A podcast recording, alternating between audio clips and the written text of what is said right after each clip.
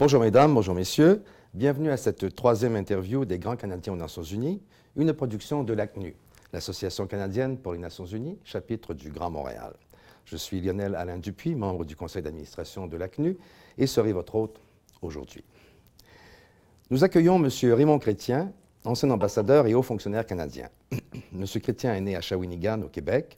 Avocat, il devient agent du service extérieur du Canada, où il a occupé notamment les postes d'ambassadeur du Canada au Congo, au Mexique, en Belgique, aux États-Unis et en France. Il a également été sous-secrétaire d'État associé aux affaires extérieures du Canada sous le gouvernement Mulroney.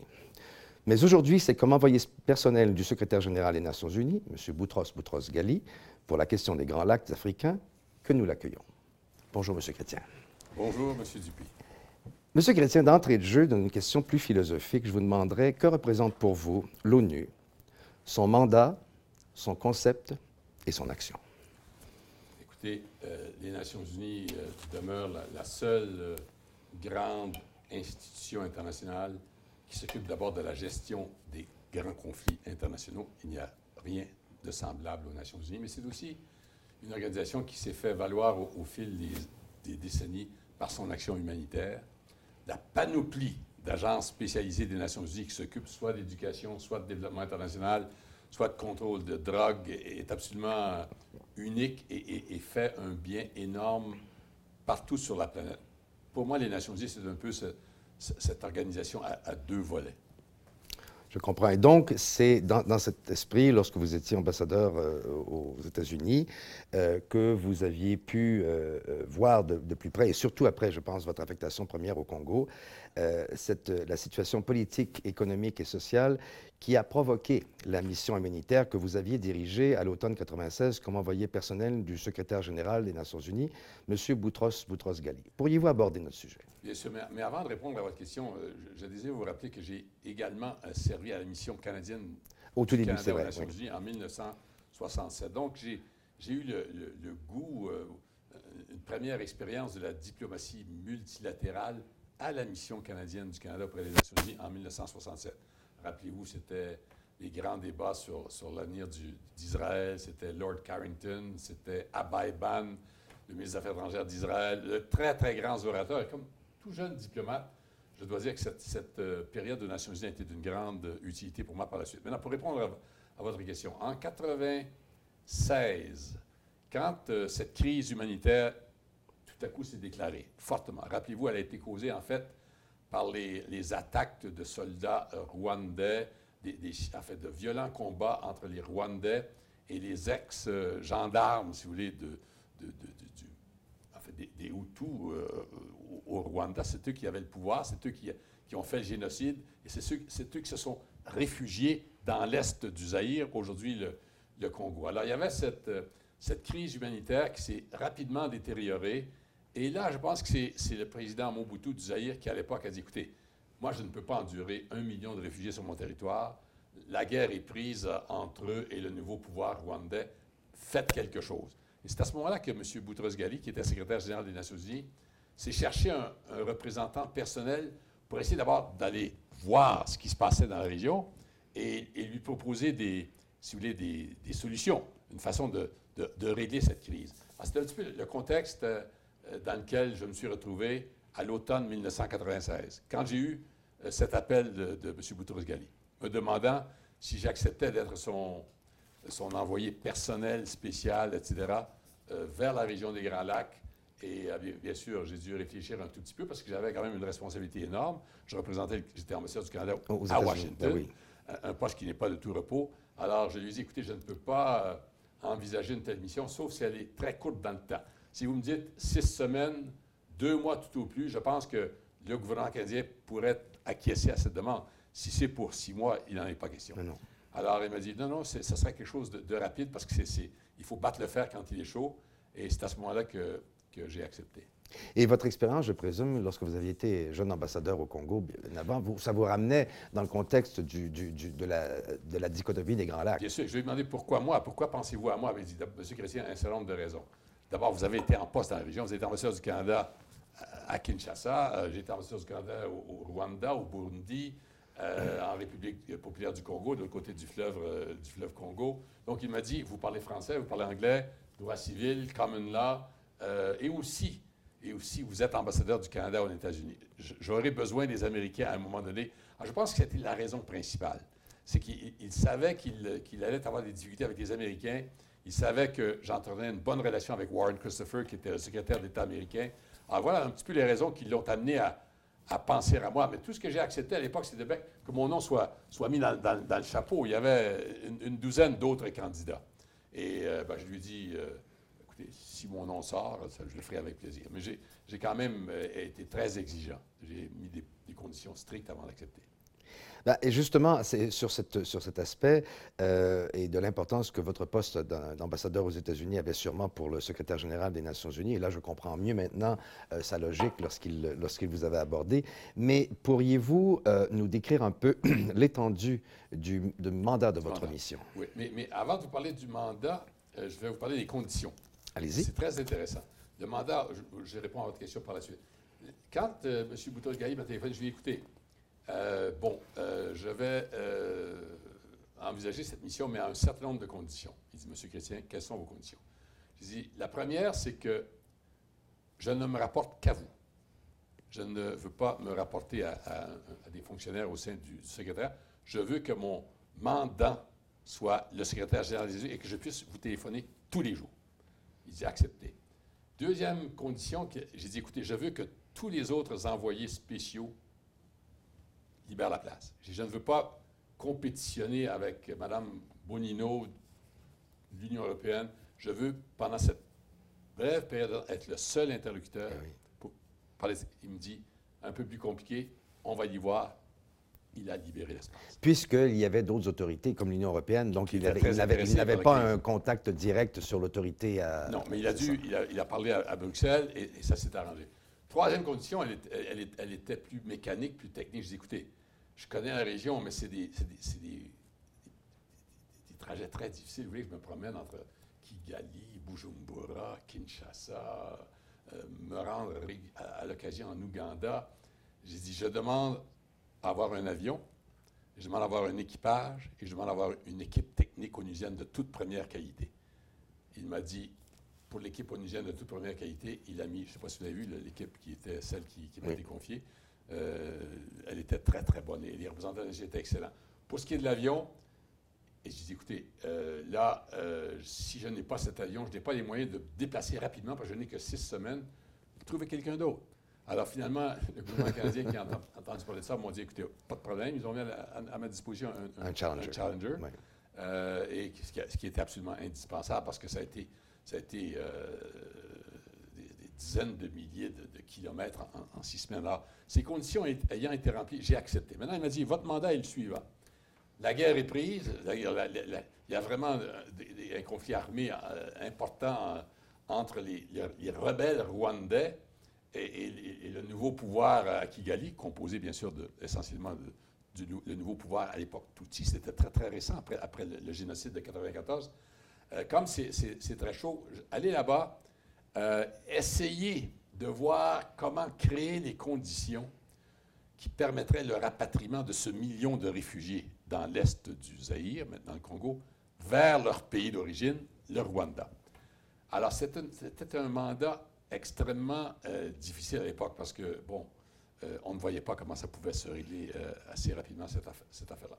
Dans, dans, un deuxième temps, et pour régler ce, problème d'afflux de, réfugiés et les sortir de là, les, les ramener au Rwanda, voyez s'il y a une volonté euh, chez les chefs d'État euh, et de gouvernement de la région pour euh, avoir une conférence internationale, peut-être à Paris, peut-être à Bruxelles, pour régler le problème. Mm-hmm. Voilà un petit peu les, les, deux éléments essentiels de, de, mon mandat.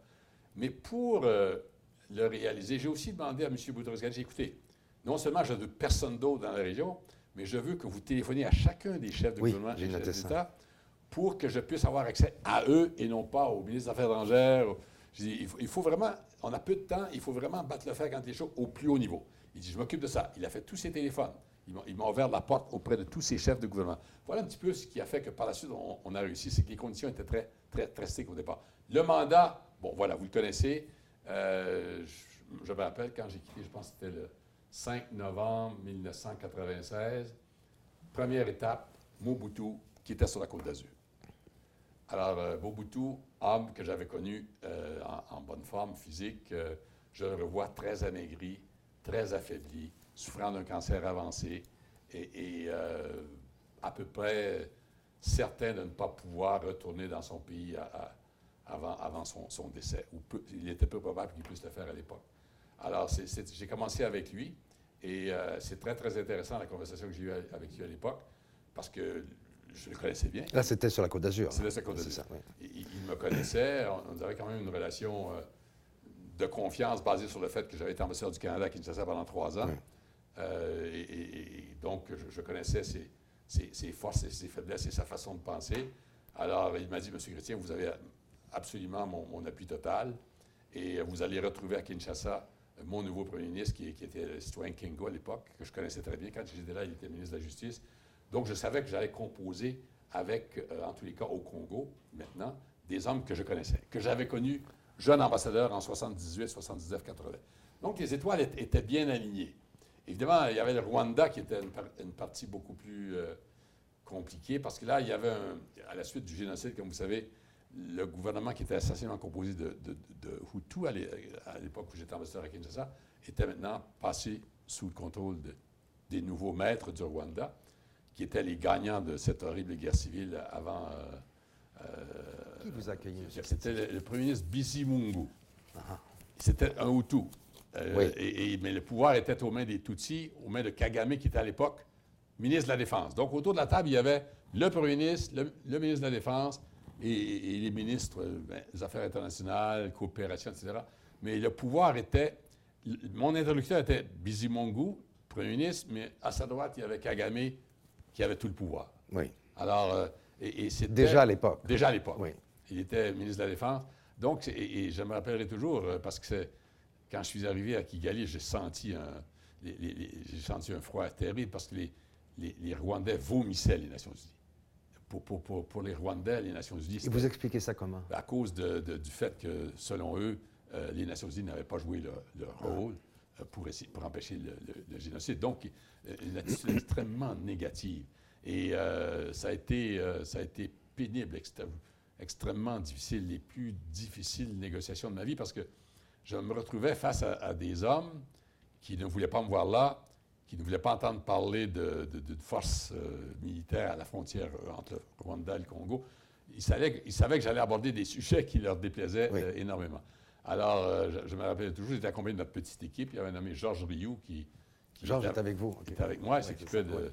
Il, il- il agissait comme adjoint exécutif, conseiller de presse, un peu l'homme à tout faire. Un homme, qui, un homme qui était avec moi, un, un agent du ministère qui était avec moi à Washington. Et on, on s'est retrouvés devant, devant ces- ces- ce, pouvoir rwandais qui, qui nous ne me donnait même pas de bouteille d'eau. hein. Il n'y avait pas d'eau sur la table, pas de, pas de sourire, pas. C'était extrêmement glacial. Comme on, on a passé deux jours à- à- tempérer, négocier, leur parler. Et j'étais obligé parfois de, de- de dire des choses absolument dures. euh, et à un moment donné, ça devenait, euh, ça devenait extrêmement tendu. Je leur disais, écoutez, vous, vous, vous me mentez à, à plein visage. Ah, mon Dieu, oui. Personne ne vous croit, je ne vous crois pas. Euh, Alors, c'était, c'est- ça a été très, très difficile pendant, pendant ce, ce- ce bref séjour de 6-7 semaines en Afrique. Là. Tous, mes, tous mes rapports avec le gouvernement rwandais ont été extrêmement pénibles. Comment vous avez abordé le sujet, la première rencontre que vous avez eue avec Kagame et ses collègues? Comment vous avez abordé? Ah, je leur ai dit, écoutez, il y a un million de réfugiés qui sont vos citoyens là-bas. Mon mandat, vous le connaissez, parce qu'ils avaient, les Rwandais avaient à, à New York, Unies, un, un- un ambassadeur de grande qualité, très, très efficace. qui- ils étaient très bien informés. Alors, mon mandat est de faire revenir ces, ces réfugiés vers le Rwanda. Euh, eux, bien sûr, ne voulaient pas entendre parler de ça. Parce que, bien sûr, faire revenir ce million de réfugiés, c'était surtout c'était des, anciens euh, euh, phares, c'était des anciens interamoués, c'était des anciens gendarmes, si vous voulez, du, du pouvoir ou. C'était leurs ennemis. Donc, ils ne pouvaient pas envisager de faire revenir ces, ces gens euh, sur leur territoire, bien que rwandais euh, d'origine. Alors, c'est, voilà un petit peu quel était le, le dilemme. Donc, rapidement, euh, je leur ai dit, écoutez, il va falloir trouver une, façon. Ça, ne peut pas durer. Il y a quand même des massacres qui ont lieu régulièrement. le, Rwanda, le, Zaïre, le Congo, à l'époque, ne peut plus endurer cette situation sur son territoire. La communauté internationale veut régler ce problème. nous allons devoir envisager la venue d'une force multinationale, militaire, euh, à un endroit déterminé, mais à la frontière entre le Rwanda et, le Congo, de façon à, de façon peut-être ultimement régler ce problème, en contrôlant les... Et le but de cette force était de laisser entrer tranquillement ces, ces réfugiés de retour chez eux. C'était de remettre le calme, d'apaiser la situation dans, dans l'est du Congo. La force qui était envisagée était une force d'à peu près 12 à 15 000 personnes. Et, euh, le but était d'apaiser, de calmer le jeu dans les camps et tout doucement de permettre le, retour des réfugiés graduellement. Alors les Rwandais ne voulaient euh, absolument pas et, ils ne me croyaient pas. Ils, pensaient que je n'avais aucune... Euh, d'abord, je disais, qui êtes-vous pour nous parler de terrorisme? Écoutez, je, ne suis qu'un modeste envoyé personnel du secrétaire, mais je peux vous dire, je lui en ai parlé. Il, il, est au courant de toutes ces discussions. Chaque soir, je lui parle au téléphone croyez-moi, c'est une, hypothèse qui est très sérieusement envisagée. Il ne me croyait pas. Et ce n'est qu'à partir du moment où la résolution a été adoptée au Conseil de sécurité approuvant l'envoi d'une telle force que là, les Rwandais se sont rendus compte. Et là, on se situe dans, à quel moment dans votre mandat? une semaine, deux semaines plus tard? Écoutez, moi, je suis arrivé, j'ai quitté le 5 novembre. Euh, le retour, on, se situe vers le 12-13 novembre. Donc, une semaine ou deux après. Une semaine ou deux après. 1996. Et euh, bon, euh, et là, quand le vote a eu lieu, je me rappelle toujours, le, soir du 13 novembre, je pense, 13 ou 14, 13 novembre, je pense, 2016, quand les Nations Unies, ont, le Conseil de sécurité a approuvé l'envoi d'une force militaire multinationale à la frontière entre le Rwanda et le Congo, le lendemain, ils ont ouvert les portes. Ils ont, ils ont, ils ont Rappelez-vous cette longue, longue marche. Ah, c'était très impressionnant J'étais, j'étais là. Euh, je les ai vus arriver. Euh, mais ce n'est qu'à ce moment-là, quand ils ont vu que c'était sérieux, ils ne voulaient tellement pas d'une force multinationale qu'ils ont dit écoutez, laissons-les revenir. Et là, il y a eu cette longue, longue marche. C'était un flot humain incroyable, parce qu'il n'y en est pas rentré un million, mais il y en est rentré 6, 5, 6, 700 000. Il en restait 300 000 un petit peu en Tanzanie, un, peu au Burundi. Euh, et le gros, le gros était rentré. Le gros était rentré. C'est ça. Et à, ce moment-là, j'ai dit à mes collègues, euh, voilà, ça va être très, rapide maintenant. Il reste juste à voir s'il y a une volonté d'avoir une conférence ou pas, mais l'essentiel de mon mandat est fait. Demain, cette force, bien que les réfugiés soient rentrés, il y a eu quand même une espèce d'embryon d'envoi, parce que là, bien des gens ne croyaient pas que ça allait se, se calmer à un point où on n'aurait pas vraiment besoin d'une force, et d'autres voulaient une force pour des raisons ultérieures. Ils se disaient, écoutez, c'est pas mauvais d'avoir 10-15 000 hommes dans cette partie du monde, le, Kivu, l'est du, Congo est une région très, très violente. On en aura besoin pour d'autres raisons. Mais vous savez comme moi, M. Dupuis, les affaires internationales ne fonctionnent pas comme ça. Non. Pas question d'envoyer une force pour des hypothèses à venir. Alors, ça a été très, pour moi, extrêmement surprenant, parce que personne ne nous donnait quelque chance que ce soit de réussir cette première partie de notre mandat.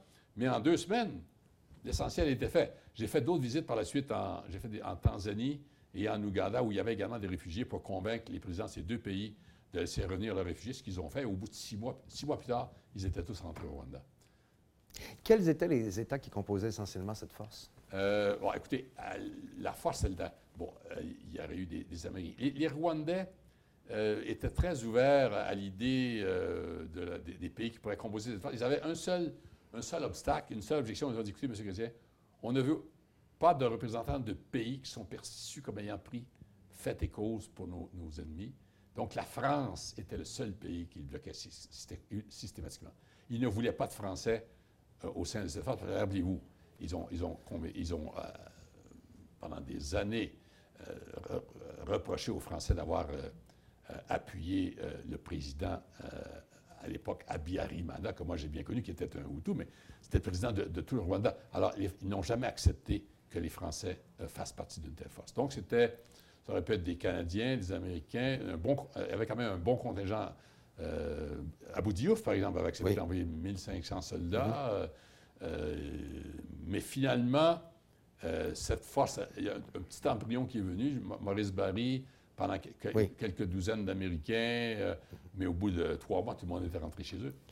Vous, avez évoqué la France et je pense que ce serait important qu'on y, y, retouche un petit peu. Certes, la France pas, ne faisait pas partie de cette, de cette, force, mais certainement, elle avait, eu elle avait dû avoir une, influence sur la réflexion du secrétaire général avant votre nomination. Sûrement. Euh, oui.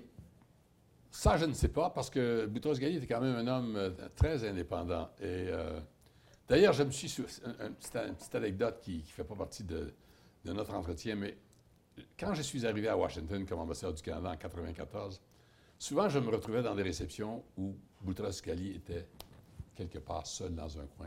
Il était presque non grata à ah Washington. Les Américains ne l'aimaient pas.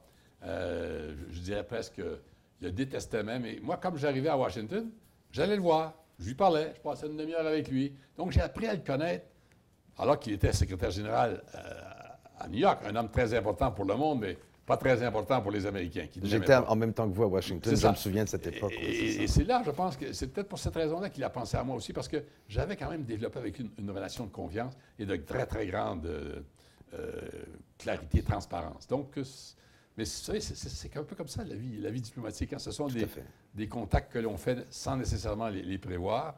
Et, euh, mais là, c'était une, petite parenthèse que je voulais faire seulement. Non, mais c'est intéressant pour comprendre justement le, climat qui entourait M. Boutros-Ghali aux États-Unis, alors que les Nations Unies sont, siègent là-bas.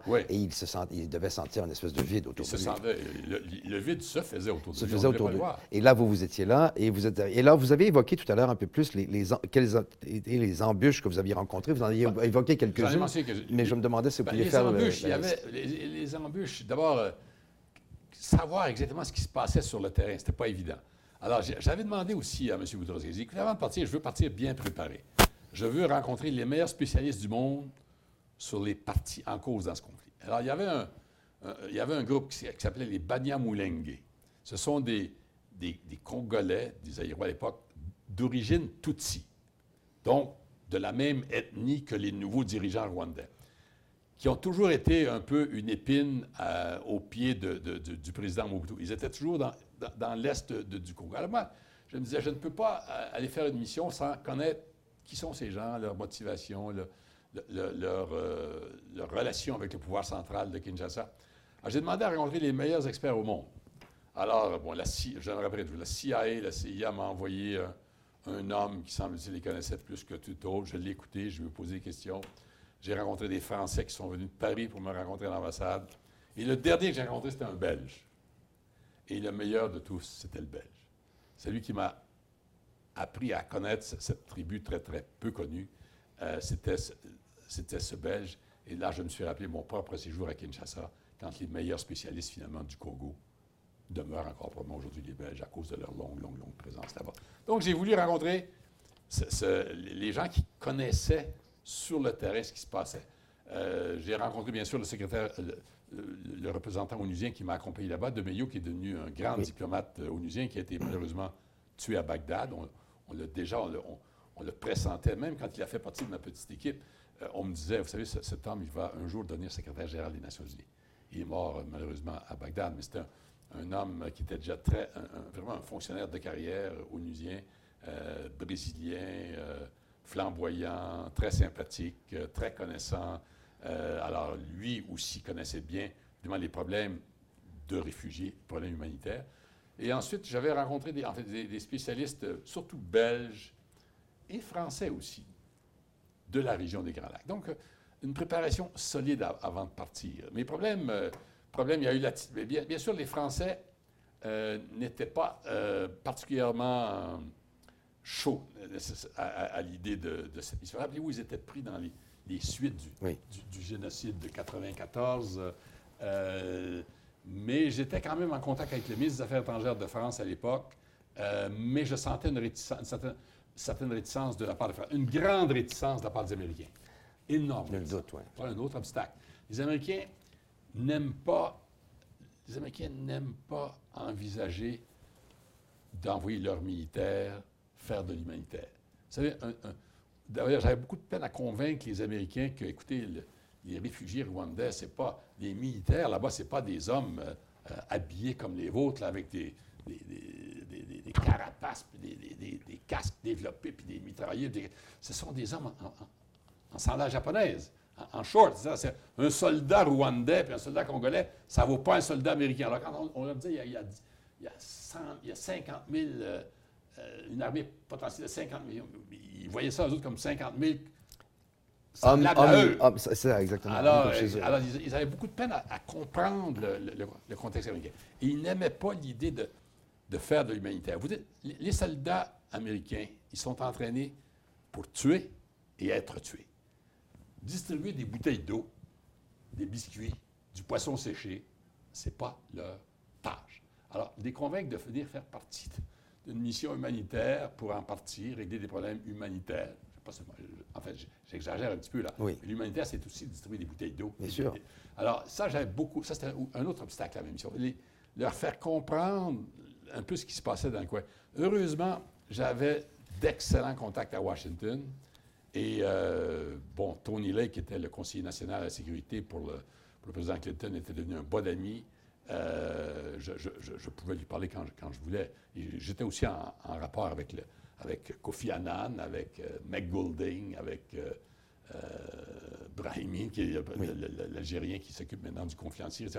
Il y, a, quand même, il y avait quand même un brain trust aux Nations Unies, bien, bien au, fait des questions humanitaires. Donc, je travaille avec ces gens-là, Boutros Ghali, aux États-Unis, et aussi avec mon propre gouvernement, quand le gouvernement canadien a décidé de, jouer un rôle aussi. Rappelez-vous, c'est un petit peu par hasard que ça, ça s'est fait. Euh, on en a parlé, ça, il y a beaucoup d'écrits qui ont, été produits là-dessus. Pourquoi le Canada s'est-il tout à coup euh, intéressé à, à, porter volontaire pour essayer de monter cette, euh, force? Simplement, simplement, là, ce sont des liens familiaux. Je me rappellerai toujours, il faisait mauvais à Ottawa. Jean Chrétien, qui était premier du Canada, aimait beaucoup le baseball. La partie de baseball était annulée. Il voit un programme de télévision sur, la, crise humanitaire. il savait que j'étais quelque part impliqué là-dedans, pas plus. Euh, est-ce que je peux parler à Raymond? Je me rappelle toujours, j'ai reçu un appel sur l'avion. Euh, Raymond, comment ça va? Jean, ça, va bien, mais c'est pas facile. C'est compliqué dans le coin. J'ai dit, euh, j'ai donné un petit. Il dit, est-ce, est-ce que tu penses que pays, notre pays pourrait jouer un rôle là-dedans? Je dis, écoute, laisse-moi réfléchir, genre 15-20 minutes, puis je te rappelle. Alors, je me rappelle toujours parce qu'on a pris 15-20 minutes. J'ai pris un bout de papier. Avec mes gars, on a, commencé à faire le pour et le contre les arguments pour oui, bien sûr, contre. Au bout de 20 minutes, je téléphone à Jean. Je dis, écoute, Jean, ça a bien du bon sens. Voilà les avantages pour, les avantages contre. Dans l'ensemble, le pour l'emporte. Si le gouvernement canadien, lui, c'était pas sa décision, lui, il fallait qu'il fallait qu'il fasse approuver ça par le gouvernement. Si le gouvernement canadien est d'accord, je pense que ça, a du sens. Maintenant, c'est une, situation qui, est quand même délicate, qui évolue très vite. Et ce que je te dis maintenant ne sera peut-être pas vrai dans, dans deux jours. Mais pour l'instant, c'est comme ça que lui s'est mis au téléphone, puis il a commencé à parler à un tas de gens à travers le monde. Et puis là, l'Axe est embarqué. Oui. Euh, c'est comme ça que ça s'est passé. Là, là, je parle du rôle canadien dans Canadien, exactement. J'aimerais vous ramener, vous avez parlé de, considérations plus personnelles qui permettent justement à un diplomate de faire sa fonction. Et vous et moi, on sait par la carrière qu'il n'y a pas de, hasard. Le fil conducteur d'une carrière fait que ce que nous avons vécu détermine parfois ce que nous ferons à l'avenir. Avant d'être ambassadeur aux États-Unis et donc avant d'être envoyé spécial personnel du secrétaire général pour les Grands Lacs, vous étiez ambassadeur en Belgique. Vous avez évoqué tout à l'heure cette connexion belge avec ce, spécialiste. Donc, euh, pour vous, le moment que vous avez passé, les deux ou trois années que vous avez... Et c'est ce que j'allais dire. Pourriez-vous nous en parler un peu? Moi, j'ai connu le Congo. J'ai été... Euh, bon, ambassadeur du Canada au Congo de 78 à 81, mais par la suite, j'ai été ambassadeur en Belgique également, de nombreuses années plus tard. Mais avant d'aller au Congo... J'étais votre vis-à-vis -à, Ottawa, vous vous souvenez? À l'époque, oui. Alors, avant d'aller au Congo, j'étais passé par Bruxelles, bien sûr, pour visiter les grands musées euh, belges qui parlent beaucoup du Congo. Évidemment, c'est leur ancienne colonie. Et c'est là que je me suis rendu compte, dans le fond, que les, premiers Belges que j'ai bien connus, ce fut au Congo en 78, 79. Par la suite, je les ai retrouvés quand je suis allé là-bas en 91. Mais, mais c'était, c'était quand même euh, leur ancienne colonie. Euh, rappelez-vous le roi Albert, ce qu'il a fait pour pour la colonisation de ce pays, une colonisation épouvantable, d'ailleurs extrêmement violente, extrêmement cruelle, euh, qui, a, encore des conséquences aujourd'hui. Euh, mais c'est un petit peu comme ça que j'ai connu les Belges, ça a été à travers les Belges du Congo. Mais, mais euh, vous parlez de la nécessité d'avoir une, expérience diverse pour ce genre de mission, bien sûr. J'avais aussi ce lien avec, avec la mère patrie du Congo, du Congo. La, Belgique. Euh, et, bon, mais je pense que, écoute, je pas, faut pas, faut toujours être modeste dans ces, dans ces circonstances-là, mais ce sont les conditions que j'avais mises au départ qui ont, qui ont assuré le succès de, cette mission. C'est-à-dire, là, moi, j'ai dit, j'ai dit à ce moment-là à Lloyd Axworthy, qui était notre ministre des Affaires étrangères, qui m'a téléphoné pour me demander si j'accepterais que mon nom soit mis dans le chapeau. Puis finalement, euh, j'ai dit à Lloyd... Ça, c'est avant que M. Boutros-Ghali vous téléphone. Ben, c'est ça. il dit, Raymond, on, me demande de mettre ton nom dans le chapeau, mais ça ne veut pas dire que tu vas être nommé. Je dis qu'on verra. Je ne suis pas nommé, je reste à Washington. De toute façon, je n'y tenais pas particulièrement. Moi, je dis, si je fais ça, c'est vraiment pas. Vous aviez déjà une fonction. J'ai les mains pleines à Washington. Ça va. Alors, mais quand euh, il, j'ai été nommé, puis je, je me rappelle, j'avais fait des, visites à, New York, j'ai quand même pris presque un mois pour me préparer. Axel m'avait dit Raymond, bonne chance. Je te, reverrai à ton retour. J'ai dit, là, ça ne va pas se passer comme ça moi, je ne suis pas un, joueur naturel pour les Nations Unies. Je n'ai pas, pas, fait une carrière dans, le système onusien. Je vais là, moi, j'ai rien à perdre. Là. ça va jouer raide. je ne vais, pas, je vais pas euh, m'enfarger dans les fleurs du, tapis. Et, c'est là que, parce que c'était une mission qui a été extrêmement médiatisée. Oui, bien sûr. Parce que là, je me rappelle, à cause justement du fait que les gens, les gens ont vu ce, D'abord, il y avait les grands journalistes euh, du monde qui étaient là. Christian Amanpour a passé une semaine. D'abord, je me rappelle toujours.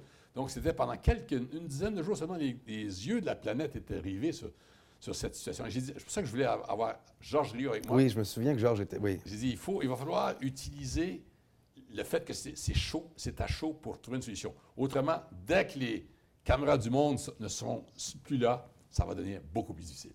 Et on a réglé notre problème pendant que les caméras du monde étaient présentes. Et Georges Rio, chaque soir, en rentrant, je me rappellerai toujours, il me disait, M. Grédien, on a à peu près 20 demandes. Ça venait de partout dans le monde. On avait un petit satellite, là. Lui, genre, un petit satellite sur, son balcon d'hôtel. On pouvait parler, euh, faire des entrevues partout dans le monde. Mais on avait 20 demandes, puis on avait le temps d'en faire deux, trois. Alors, un soir, c'était la radio au Japon, le lendemain, c'était le Vatican, le lendemain, c'était les Américains, le lendemain. Alors, c'était. Euh, puis moi, j'utilisais ça aussi euh, consciemment parce que les, médias utilisent les, diplomates, les diplomates savent utiliser les médias aussi. ah, voilà un petit peu. Je, je, parle librement ici pour vous donner un peu le, the flavor, vous savez, le, sens un peu de ça. Ben, c'est l'essentiel, c'est l'essentiel de notre démarche d'aujourd'hui. Et là, je, sais que vous avez évoqué tout à l'heure le Rwanda, le Burundi, le Zaïre, la Tanzanie. Pourriez-vous nous parler dans quelle mesure les gouvernements de la région ont-ils été réceptifs ou non à votre... Réceptifs. Le, le, le, Zaïre, le, Congo aujourd'hui, extrêmement réceptif. C'est eux qui voulaient se débarrasser du problème chez eux. Le Rwanda, très réticent. Euh, L'Ouganda, réceptif. Tanzanie, réceptif. Euh, Burundi, réceptif. L'Organisation des États africains, très, réceptive. C'est celle qui, a, eu la charge de, trouver un, contingent africain pour la force multinationale. Donc, tous les pays étaient réceptifs, sauf le Rwanda, qui ne voulait pas... Qui était le euh, principal intéressé. C'est ça, exactement. Qui ne voulait pas voir revenir sur son territoire ceux qui avaient euh, exécuté, ceux qui avaient qui avait tué 800 000 de leurs concitoyens. Et, donc, dans ce contexte, c'est là où on voit où était la difficulté, c'est-à-dire le, le, nœud était au, Rwanda. D'après vous, quel fut le catalyseur qui a provoqué l'ouverture de la frontière entre le Zaïre et le Rwanda, permettant ainsi à ces 800 000 Ce fut la, la, menace de la, création, de la venue d'une force multinationale à la frontière entre le Rwanda et le Zaïre. S'il n'y avait pas eu cette menace, les réfugiés seraient toujours là, à mon avis. Euh, c'était tellement clair pour nous parce que c'était non, non, non, euh, on ne bougera pas. Monsieur Chrétien, on ne vous croit pas, il n'y aura pas de force ici. Quand le vote a eu lieu au, Nations, au, Conseil sécuritaire aux Nations Unies, là, approuvant en 12 heures, le gouvernement rwandais, le nouveau pouvoir rwandais, je, n'aime pas utiliser le mot outil, mais c'était essentiellement ça. C'est la réalité. C'est la réalité. Ça, euh, a ouvert les, vannes, a ouvert la, la voie. Et c'est, voilà, le, l'élément catalyseur de, de, l'ouverture de la frontière. C'était vraiment, ils, sont rentrés là, rappelez-vous, euh, par centaines de milliers avec leurs petits balichons en sandales. C'était une grande, un grand moment, je pense, pour l'humanitaire dans le monde. Oui, parce qu'on a un tel mouvement de population, c'était rarement vu. C'est ça, exactement. Vous aviez, euh, vous avez négocié plusieurs dossiers compliqués pendant votre carrière pour le compte du Canada et des Nations Unies. Comment pourriez-vous qualifier les négociations particulières que vous avez dû mener pendant sept ah, crise, parmi cette les, mission? Les plus, parmi les plus durs, que, sûrement les plus difficiles que, que j'ai jamais eu, parce, à cause justement de, de, cette grande hostilité à, l'égard des Nations Unies. Heureusement, heureusement, avant de partir pour, euh, pour cette mission, euh, à Ottawa et aux Nations Unies, on m'a dit, mais, M. Chrétien, on devrait euh, enlever le drapeau canadien et mettre le, drapeau onusien, parce que vraiment, vous ne représentez pas le Canada, vous représentez les Nations Unies.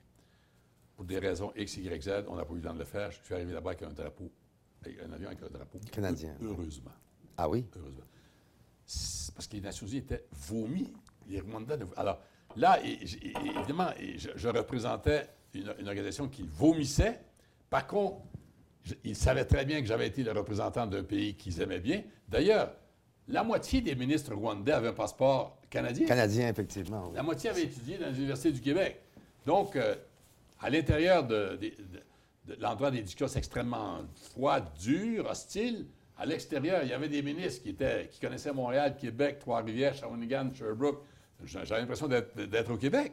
Alors, ça, ça a été. Euh, mais ça a été euh, les, plus difficiles parce qu'il y avait une grande hostilité, des menaces qui étaient, qui étaient proférées contre nous euh, à l'hôtel. donc, il fallait quand même. nous étions protégés. Hein. Il, y avait, il y avait deux deux tireurs d'élite qui nous accompagnaient tout le temps. Et je dois dire que ça a été utile à Bujumbura. C'est utile à, au, moment, au moment où les, réfugiés sont rentrés, là, euh, c'était très euh, inquiétant. Mais on avait eu cette, cette, protection et ça, ça nous permettait quand même des, une certaine assurance parce que la nuit, on avait des messages de haine. la nuit, ces gars-là couchaient à la porte de nos chambres. Alors, euh, vraiment, vous avez, vous n'avez pas beaucoup de vie privée, là, mais dans, l'antichambre, il y avait un gars là, avec une, une mitrailleuse et puis qui, je me rappelle, ces, hommes, euh, ces tireurs d'élite, ils pouvaient, ils je les ai vus pratiquer une fois, là, ils pouvaient frapper une pomme à, 1500 mètres. C'est absolument incroyable, la, précision de ces gens-là. Donc, euh, la, crainte, le stress, l'hostilité, l'absence d'égard, pas d'eau, pas de pommes, pas de peanuts, pas de chips, rien. rien. Alors, pendant deux jours. Et, et, puis, des mensonges les uns après les autres.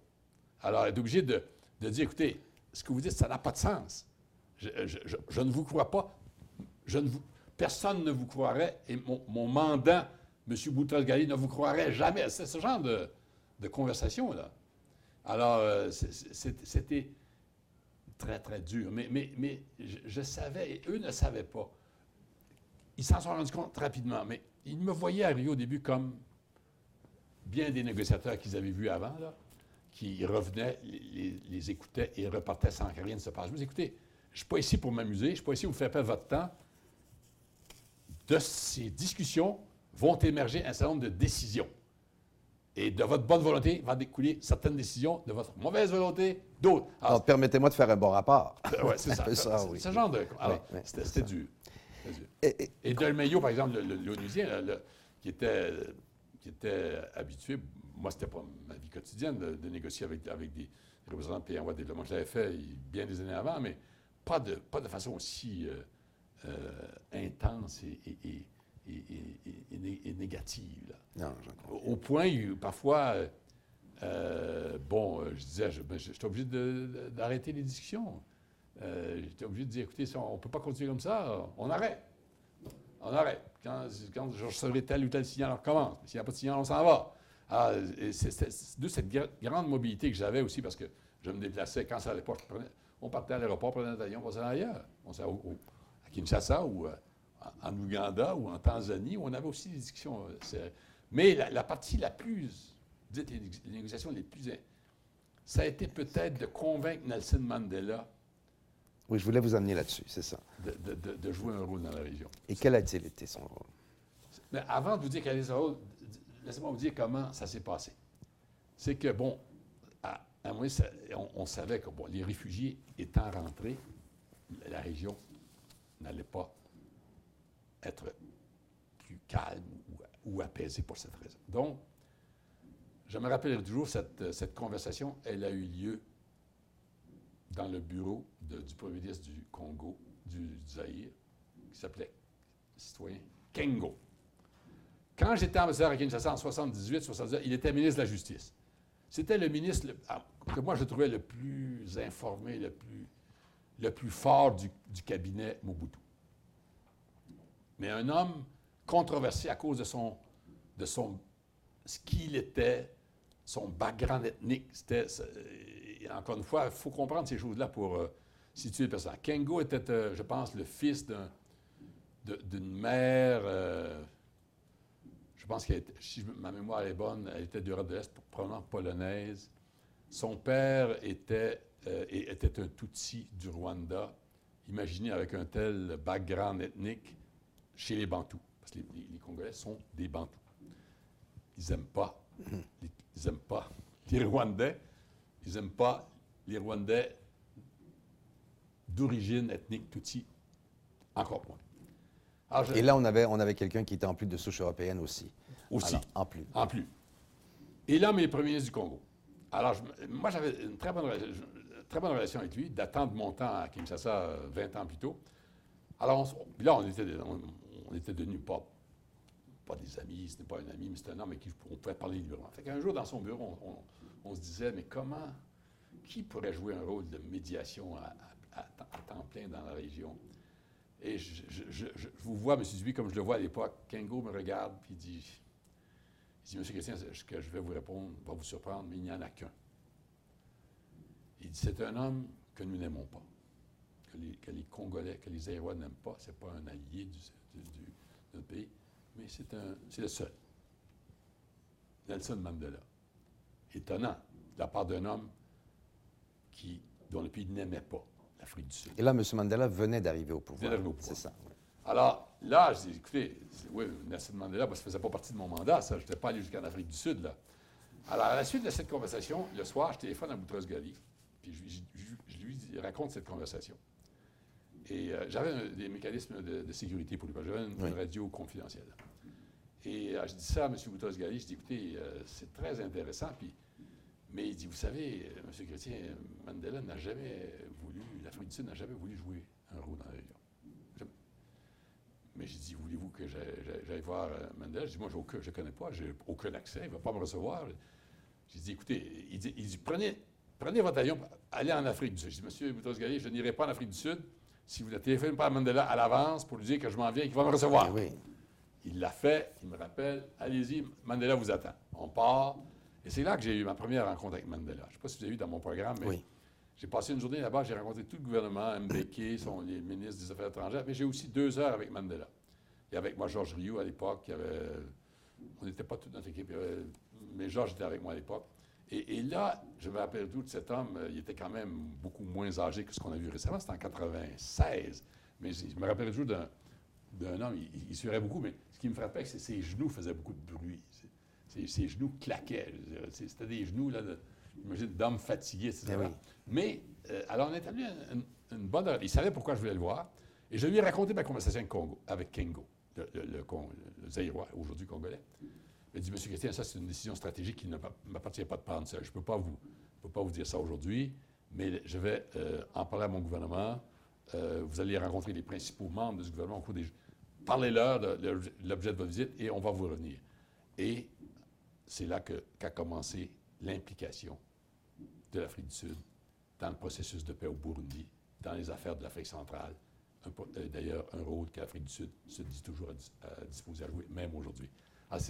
Ça, c'est très intéressant pour un diplomate. Vous avez été diplomate, M. Dupuis, je- moi aussi, je demande. Encore une fois, c'est le résultat d'une relation de confiance, d'une conversation directe avec un homme controversé euh, au, Congo, mais qui a eu cette idée. C'est lui qui a eu l'idée brillante. Il avait raison. Nelson Mandela était au-dessus, au-dessus des autres. Donc, le visionnaire qui était Kengo, C'était Kengo. c'est Kengo qui vous a permis d'ouvrir cette porte. C'est ça. Ben, c'est Kengo. C'est Kengo qui m'a donné l'idée. C'est Boutros Ghali qui a fait les. Mhm. a fait les Boutros. Ghali, euh, d'autres choses à fouetter. Lui, moi, il savait que j'étais dans la région. Il dit allez voir, euh, allez voir Nelson Mandela. C'est la première fois que j'ai. Mais là, j'ai passé deux heures avec lui. Je l'ai revu par la suite quand j'étais en Belgique, mais là, pour, pour une- un- un- du vrai travail diplomatique, c'était euh, en novembre 96.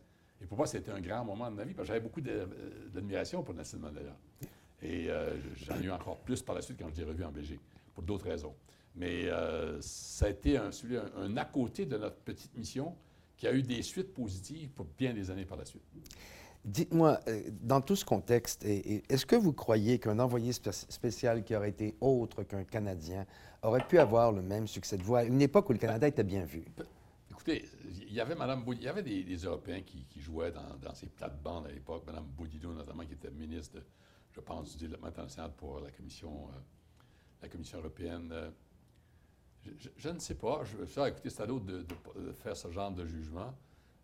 mais, je sais que euh, le peu de temps que j'avais, les conditions très strictes que j'avais imposées avant d'accepter ont, eu un effet important. Personne d'autre avant n'avait exigé, ces, conditions. C'est ce que il fallait, Il fallait être un peu prétentieux, mais pour moi, ce n'était pas une question de prétention, c'est une question d'efficacité. Ben oui. Alors, je me suis dit, si, si on veut donner quelques chances de réussite à cette mission, voilà un petit peu ce qu'il faut faire. Évidemment, comme je ne cherchais pas ce rôle, moi, je le faisais pour le bien-être des Nations Unies, mais je, ne cherchais pas ce, rôle. Alors que beaucoup de diplomates qui œuvraient dans, dans ce secteur d'activité auraient probablement souhaité euh, faire cette mission, mais, mais, je ne veux pas faire de comparaison. Moi, je l'ai fait à ma façon. Euh, ma façon était une, façon, disons, exercée sur ce que j'appelle euh, orientée autour de de, la, manipulation, de l'exercice du vrai pouvoir. J'étais en contact avec les décideurs partout, tout le temps. Votre modus operandi, donc, avec M. Boutros-Ghali et avec le, système des Nations unies, dans cette question précise, a-t-il fait tâche d'huile? Non. Je pense qu'à ma connaissance, ben, écoutez, il y a eu bien d'autres missions onusiennes par la suite. Je, ne suis pas à l'intérieur du système pour, vous dire, mais je pense que, probablement, seules les missions extrêmement euh, de très haut niveau comme je suis certain, par exemple, que M. Euh, Brabini, euh, l'Algérien en Syrie, il doit avoir. Quelque chose de similaire à ce que vous aviez. Il, ne peut pas fonctionner. Il ne pourrait pas fonctionner autrement. Il doit fonctionner. Il le fait d'ailleurs. On le voit. Il fonctionne au niveau des chefs d'État et c'est la seule façon. C'est peut-être la seule autre. Mais bien, sûr, euh, Dayton, Bosnie, tous les émissaires qui ont œuvré à l'intérieur du conflit de l'ex-Yougoslavie ont, eu ces réflexes. Euh, Richard Olbrooke, par exemple, qui était un bon collègue à moi à, Washington, il fonctionnait à ce niveau-là. Bien sûr. Et c'est la seule façon, de, à mon avis, la seule façon d'être efficace. mais pour, le, pour ce faire, euh, ce n'est pas tous les diplomates qui, qui ont la,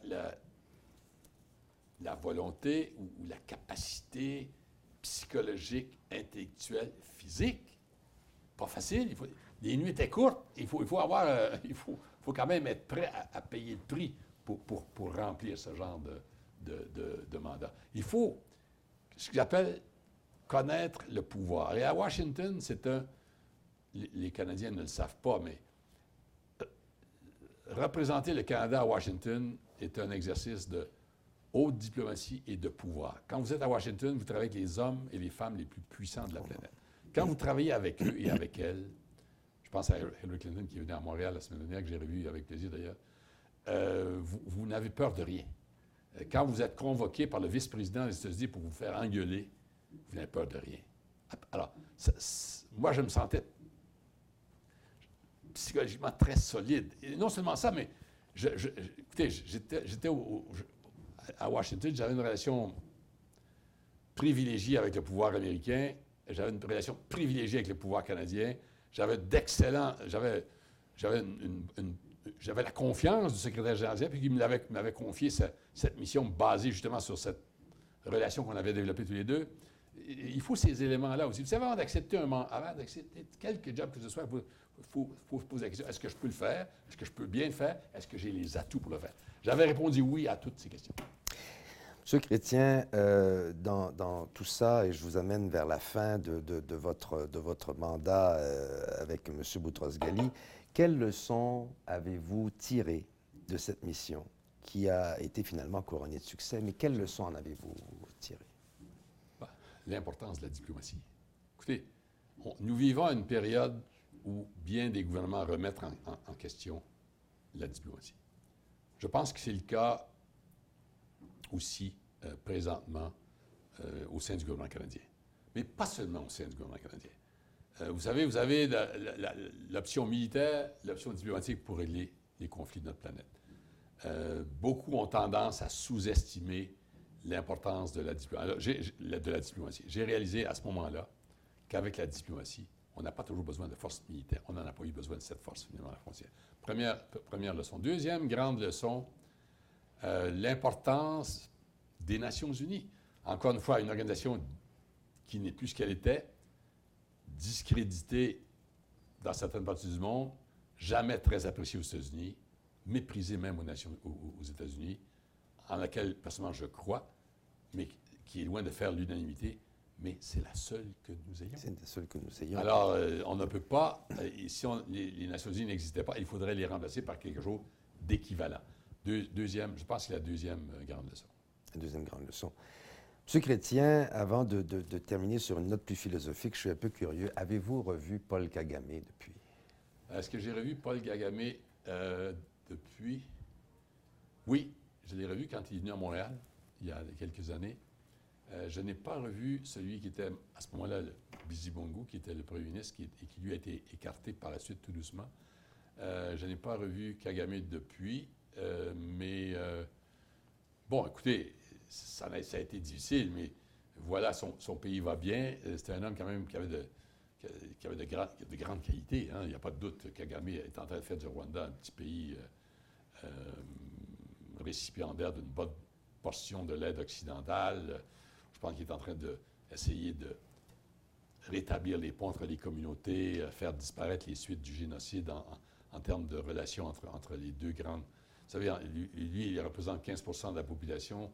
Euh, mais le danger de, ces petits pays-là, c'est que quand vous êtes une minorité de 15% qui dirige euh, une majorité de 85 Alors, je pense qu'il fait un travail remarquable maintenant, mais il reste toujours sous-jacent ces, ces, tensions ethniques qui semblent peut-être avoir disparu, mais qui n'ont jamais vraiment complètement. Euh, Craignez-vous pour l'avenir du Rwanda? Oui, je pense que c'est. Je, pense que cette mentalité de haine euh, ethnique, pas seulement au Rwanda, mais au Burundi également. Euh, enfin, dans la région. Dans la région. Oui. ça vous inquiète encore? Ça m'inquiète encore. Ah oui, il n'y a pas de doute. Oui, parce que, écoutez, on l'a vu au fil des, des derniers 100 ans. Vous savez, le pouvoir va de l'un à l'autre, 20 ans, 20 ans, 25 ans, etc. Donc ça, ça demeure inquiétant. Quoi je dois dire qu'il il a fait d'énormes, euh, efforts de réconciliation nationale. Euh, il, mais il semble, euh, il semble avoir réussi. mais je, mais je n'ai pas mis les pieds au Rwanda depuis, alors je ne veux pas vous dire. Mais j'étais toujours frappé, même à l'époque, en 60, quand j'y allais régulièrement, pendant trois ans, de 78 à 81, c'était un petit pays dont le gouvernement fonctionnait bien. Des structures étatiques petites, mais, solides. bien meilleures que celles du Congo. Fonctionnelles bien meilleure que, le géant, que celle du géant à côté, là, le Congo. Alors, c'était vrai au Burundi aussi. Alors, mais vous savez, ça continue. Il y a eu 4-5 millions de morts à quelques centaines de kilomètres de, Kigali. le, Kivu, c'est tout proche de la capitale euh, rwandaise. Donc, les plus grands massacres des dix dernières années, ça a été au Kivu. Qui a entendu parler de 4, des 4-5 millions de morts au Kivu depuis? Alors, pour ça que je dis, ça, ça demeure une partie du monde extrêmement, extrêmement fragile. Ça continue d'ailleurs, je vois. Lisez la presse tous les, toutes les semaines. On parle de 200 morts euh, aux, environs de Goma. On parle des, rebelles rwandais qui attaquent une mine. On parle. Ça continue. Très, très tendu. Monsieur Chrétien, à la lumière de toute votre longue expérience diplomatique, je parle en politique bilatérale, en diplomatie bilatérale et multilatérale, vous devez avoir, comme tous une vision de ce que devrait être l'ONU de demain, dans son action, dans son idée, dans son mandat. À la lumière de votre expérience, quelle devrait-elle être? Bien, écoutez, il n'y a, a, pas de doute que le volet faible euh, des Nations Unies, c'est celui de la sécurité. Le, Conseil de sécurité est dysfonctionnel. Mais je ne vous ferai pas de leçon là-dessus. Vous, vous connaissez le problème longtemps. Moi, ça fait 50 ans qu'on parle de réformer le Conseil de sécurité. Ça fait 50 ans qu'on n'y arrive pas. et on voit les conséquences néfastes de, la composition actuelle. Donc, faiblesse au niveau de la résolution des grands conflits mondiaux. Alors, mais, mais cela dit, la seule plateforme, toujours capable en tous les cas, d'essayer de créer un, consensus.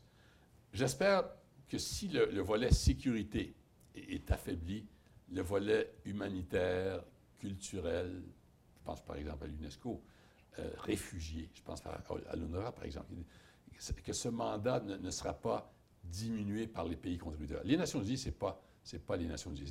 C'est ce que les, pays participants y, mettent comme, ressources. Et, on, sent depuis un certain nombre d'années que les contributions nationales diminuent. Les conditions de, travail, euh, je ne sais pas si vous avez constaté en, visitant les, corridors du secrétariat à, New, York, ça fait un peu pitié. Euh, il, faudrait que, que, la volonté de, de, créer, de financer toute institution susceptible d'aider à ceux qui souffrent dans le monde doit, être encouragée. Il y a encore énormément de souffrance. Et on est à Montréal ici aujourd'hui, euh, on vit dans un, pays, dans un pays riche. Il y a beaucoup de pauvreté à Montréal, mais il y a beaucoup de pauvreté dans le monde. Alors, je, souhaiterais que le volet, ce volet des Nations Unies soit renforcé, euh, soit euh, même élargi de façon à aider davantage ceux qui, sur notre planète, euh, n'ont pas les moyens de se défendre eux-mêmes. Et sur un dernier, tout à fait dernier point, quelle serait votre, euh, votre vision, votre rêve pour le Canada aux Nations Unies? Bien, écoutez, on, a raté le coche, on a raté le coup plutôt quand on a, euh, quand on a Conseil de sécurité. essuyé un refus pour le Conseil de sécurité.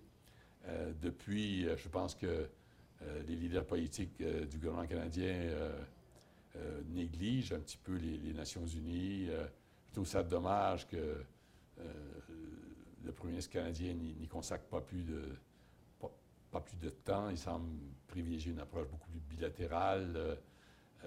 je, souhaiterais quand même que le Canada recommence à, jouer dans toutes les instances onusiennes le, rôle actif, dynamique, créateur qu'il a, toujours joué. Je pense que ça, il, faudrait euh, je ne parle pas de revenir aux années Pearson. Je pense simplement de, de, vouloir jouer un rôle important euh, aux, Nations Unies, un, rôle qui correspond à, l'importance du Canada dans le monde, quand même l'un des dix pays les plus riches au monde, avec quand même de, bonnes ressources diplomatiques. Il faudrait écouter davantage les diplomates canadiens, plutôt que de ne faire appel qu'à des, des sources extérieures d'informations. Donc, je, ne veux pas critiquer le gouvernement canadien parce que, je, bon, j'ai représenté des gouvernements de, tous les acabis, de tous les libéraux et conservateurs, mais je, souhaiterais euh, euh, voir jouer ce rôle de nouveau par le Canada.